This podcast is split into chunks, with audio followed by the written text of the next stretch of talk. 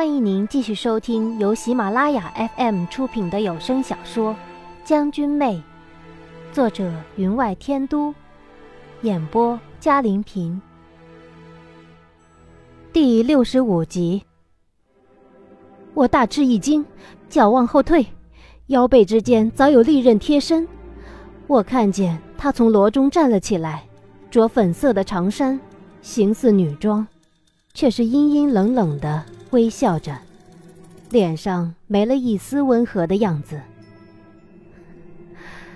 太子殿下，你可真看得起妾身，居然亲自动手，屈居于一个狭小的篓筐之中。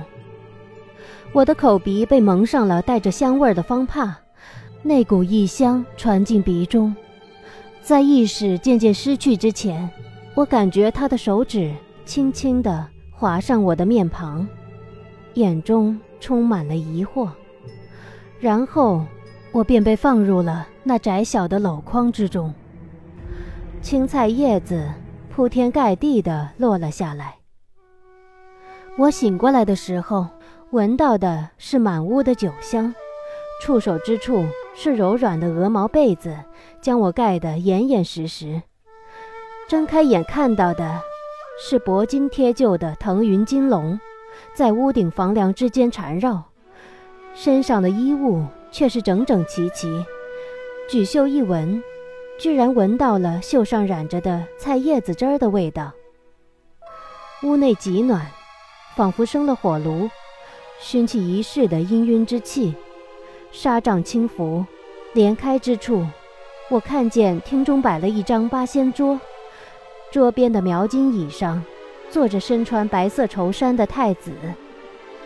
他的手里，却拿着一个我万万想不到的东西——马尾胡弦。他手指一拨，一连串的乐音便从那胡弦处传了出来，苍凉寂寥，居然也是一曲朱色恋。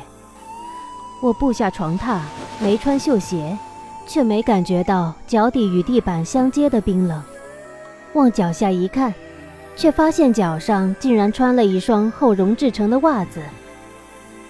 在昏过去的那一瞬间，我想过千般醒来之时的情景：或是在冰冷的水牢之中，或是在兽笼被野兽撕咬，或是被除了衣衫受那非人的凌辱。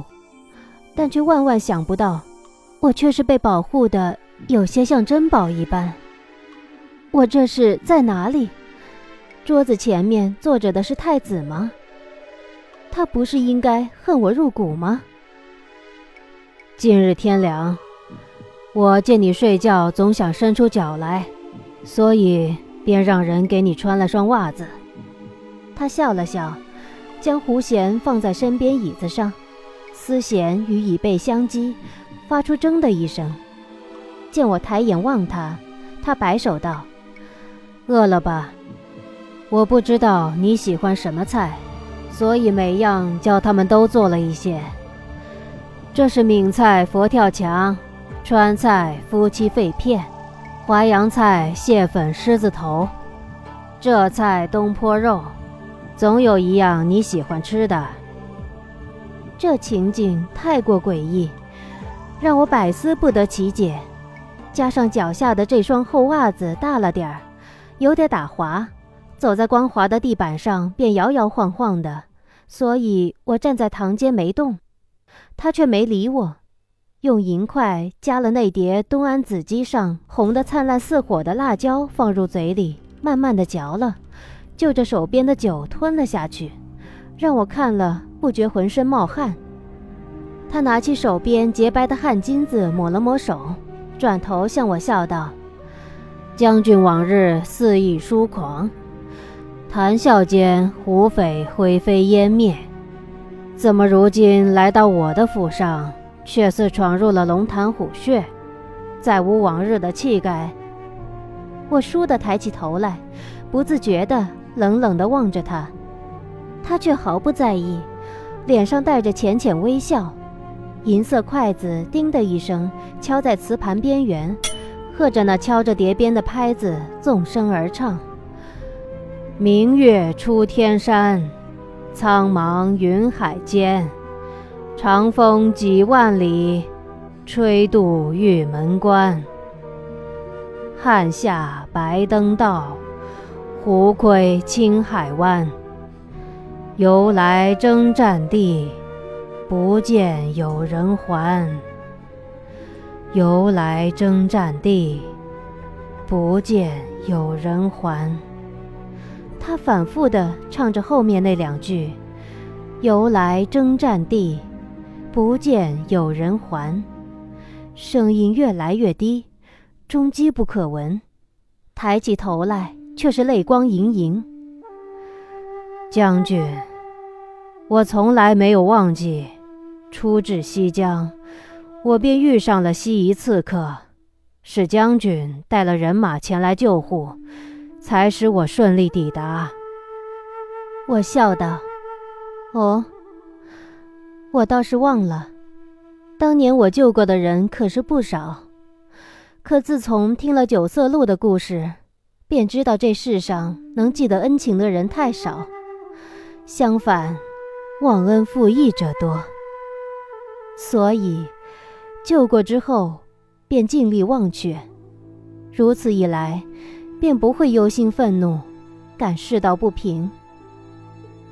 他垂头不语，良久才道：“不错，我的确是一个忘恩负义之人，只是身处如此之位，当时的情况，如不负义，便会被人所负。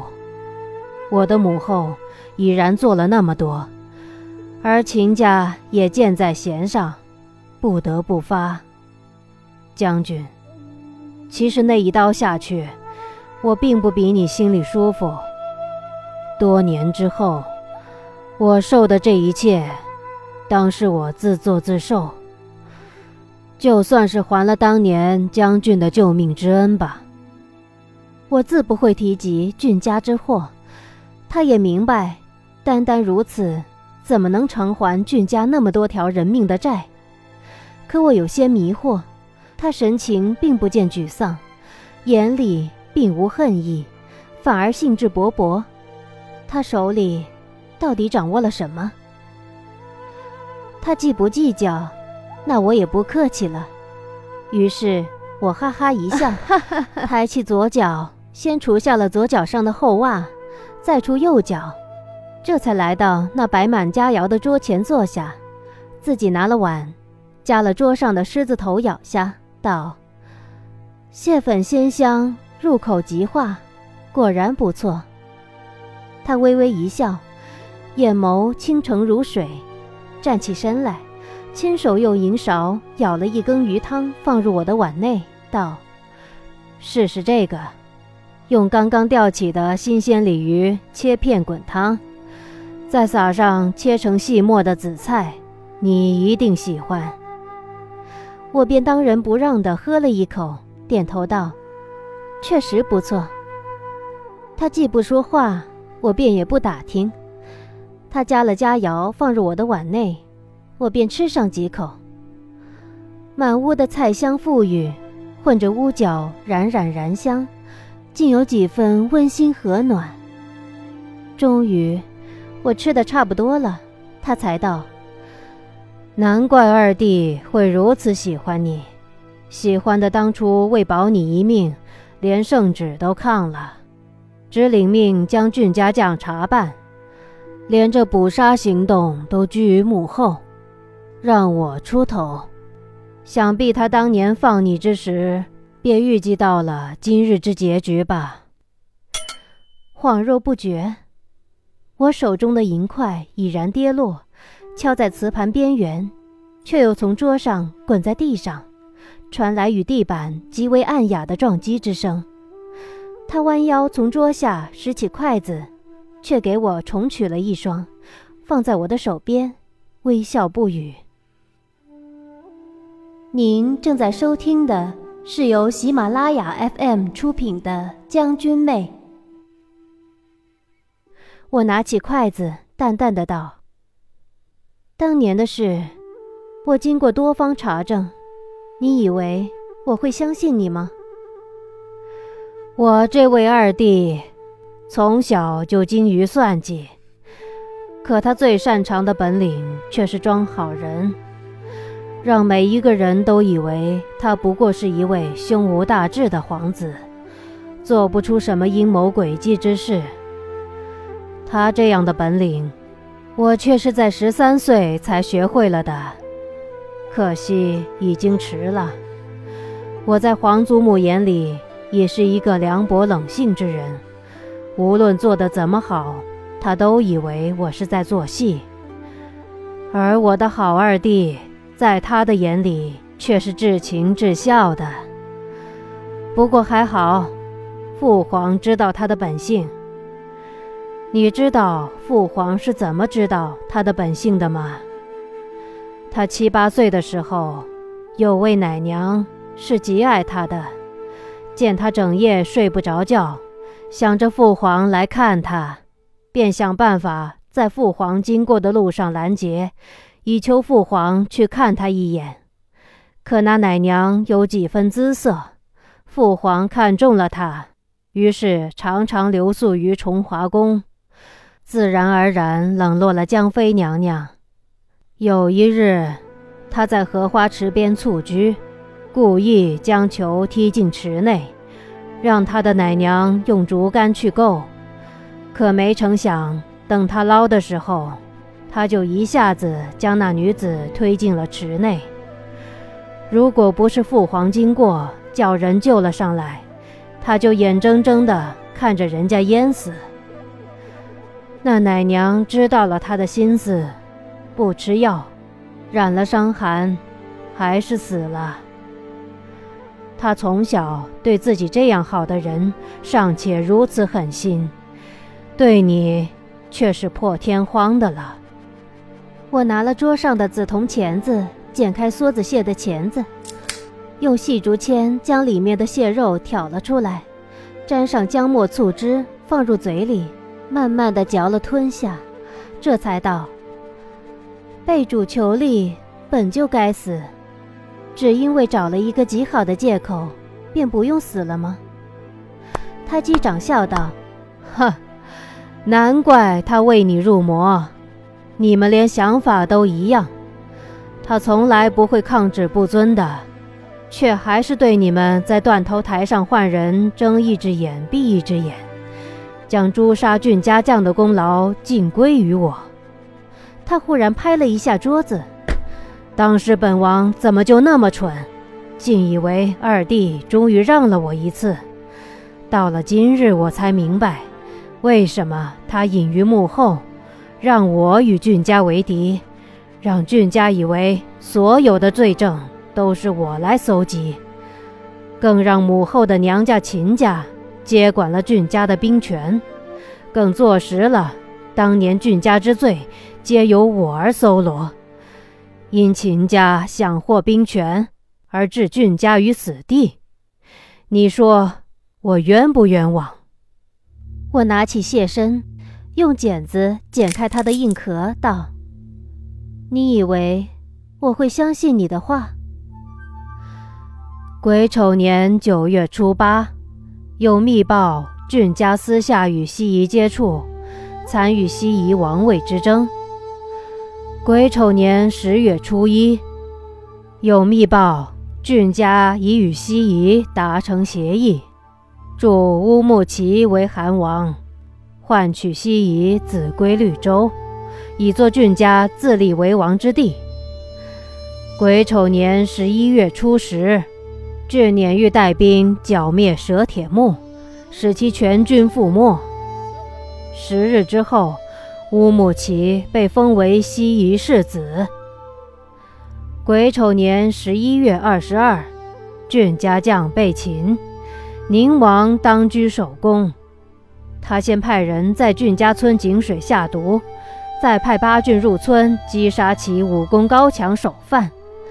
后太子派人入村，顺利擒得重犯。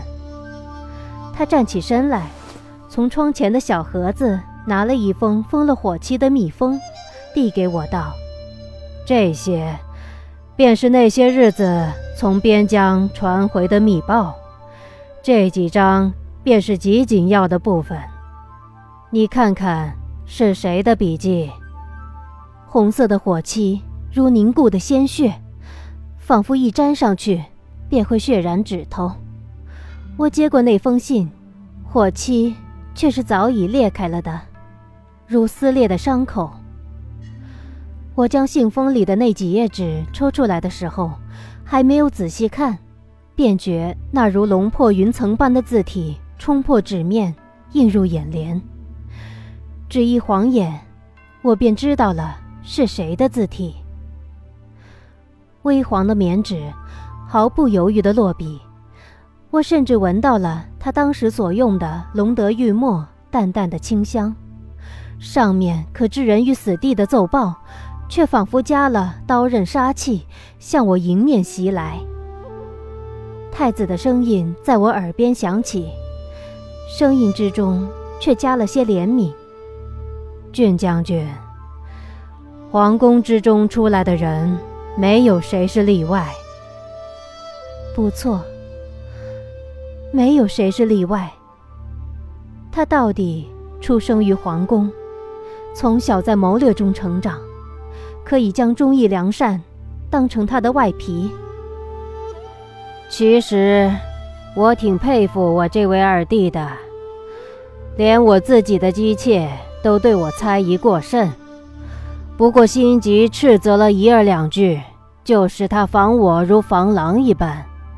她到底是我的女儿，以后恐怕是我唯一的子嗣。我怎么会？他苦笑一声。不过让他看见将怡儿送入了那间屋子，他便决定背叛我了。说起做好人，我始终没有二弟如此熟练。你怎么不说自己对他太狠心？我狠心吗？他哈哈一笑，没有二弟狠心。原本皇祖母在病中，只要有人给他递个信。他便会派人查个明白，再下定论。可是他没有让人送信，反而上奏报给父皇，证其一切属实。父皇大惊之下，才派了我下来行刑。